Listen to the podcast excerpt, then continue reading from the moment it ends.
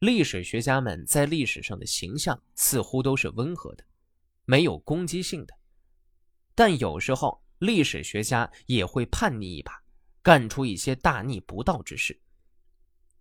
比如，这位编撰《后汉书》的范晔，便因为谋反进了大狱，在狱中写下了这篇《狱中与诸生直书》。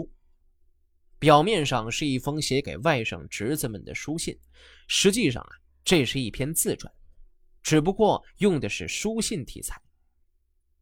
至于这位史学家为何入狱，那就值得说一说了。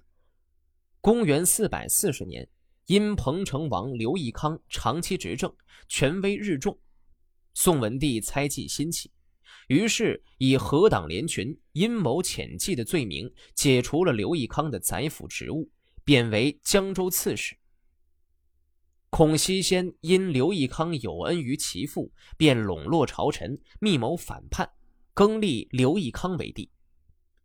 范晔掌握禁军，有盛名。又多年在刘义康的部下为官，所以在网罗党羽的时候，成了孔熙先首先留意的对象。孔熙先首先结交范晔的外甥谢宗，谢宗为了报答孔熙先，就把他引荐给了范晔。孔熙先认识范晔之后，倾全力伺候范晔，并拉拢范晔赌钱，故意输钱。范晔贪心钱财，又欣赏孔熙先的才干，于是两人的关系越来越好。孔熙先见时机成熟，就尝试怂恿范晔参与谋反，被范晔拒绝。孔熙先又用朝廷拒绝联姻仪式相激，刘义康也为宣城之贬向范晔频致歉意。范晔终于参加进来，决心反叛朝廷。公元四百四十五年十一月，刘占之上书文帝，告密范晔是政变的主谋。第二天，范晔被送入狱。十二月，范晔被押赴刑场，时年四十八岁。其子范葛、范尧、范叔伟等皆被株连，唯有孙子范鲁连幸免于难。我因为疏狂放肆而终遭杀身之祸。这还有什么可说的呢？你们也都将被当作罪人而被判处死刑。但我一生的形状自己心里清楚，还是可以追忆回顾的。至于能不能这样，尤其是头脑中所想到的，你们或许不一定全部知晓。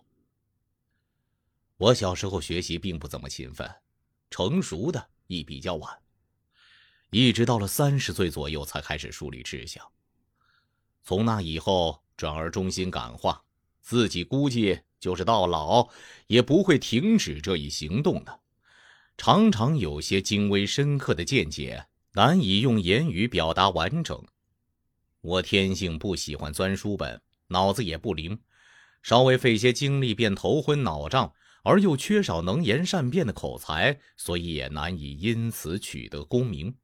至于所获得的一些见解，一般都出于内心对事物的领悟。文章写得好些了，但缺少才气，思维顿涩，所以每每挥毫写作，写成的却几乎没有一篇能完全令人满意。我常以做一个文士为耻，一般的文章常担心或只求形似而缺少内涵，或急于言情而忽略文采。或词不达意而影响主题的表达，或过分注重音律而妨碍了文艺。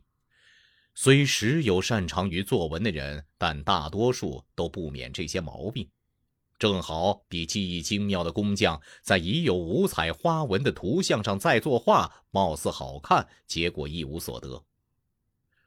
我常以为文章主要是用来表达情志的，因此应当以意为主，以文传意。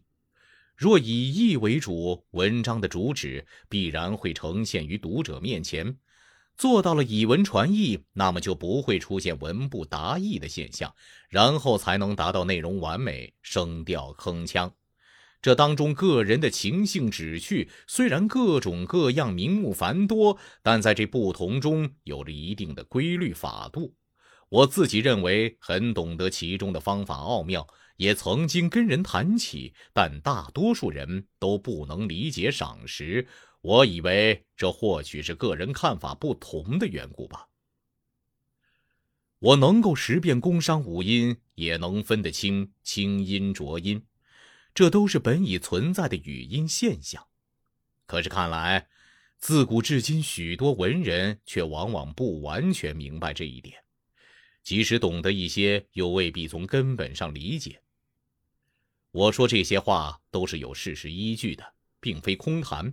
比如，年少一辈中的谢庄，算是最能辨别区分工商清浊的了。可是写出来的文章却并不如此，这是因为没有注意文不拘韵的缘故。而我的看法是，拘韵与否并没有固定的标准，只要能够表达出难以言传的情势，符合语音的顿挫、抑扬、高低变化就可以了。但我所具有的天分却仍未能完全达到这一点，因为我自己写的却又大多是用于公事的不拘韵的实用文，很少有超出这一范围以外的文字，常常以此为一大遗憾。也正因为如此，所以无意去追求文明。以上所说与史书并不相关，只是常常觉得这事不大可以理解罢了。我既完成了《后汉书》的编纂，便因此而掌握了其中的端绪。我仔细通观古往今来的有关著作及其评论文字，几乎很少有使人赞同的。班固最负盛名，但他按自己的想法注史，不再遵守《史记》的先例，他就不可能通古今之变。《汉书》的赞文实际上亦无足取，只有实质值得推崇赞扬。我所著的《后汉书》内容的广博宏富，不一定比得上他，但史料的处理和编纂体例的创新，我不一定比之有愧。我所著的各种传论都含有精深的意蕴，因为带有评判裁定的性质，所以就写得简明扼要了。至于荀立以下及六仪诸篇序论，更是笔势纵横自如，实在是天下少有的奇妙文章。其中那些切中时弊的文字，往往不逊色于贾谊的《过秦论》。所以我曾经将《后汉书》与《汉书》做过比较，结果不仅是不感到惭愧而已。我曾想把诸志全部做成，凡是《汉书》中有的都撰写完备。虽然史实不一定面面俱到，但要使人看后有十分详尽的印象。又想就某些历史事实发些议论，以匡正一代的得失，这一设想未能成为现实。《后汉书》里的赞文，应该说特别体现了我的见解与思想，几乎没有一个字是多余的。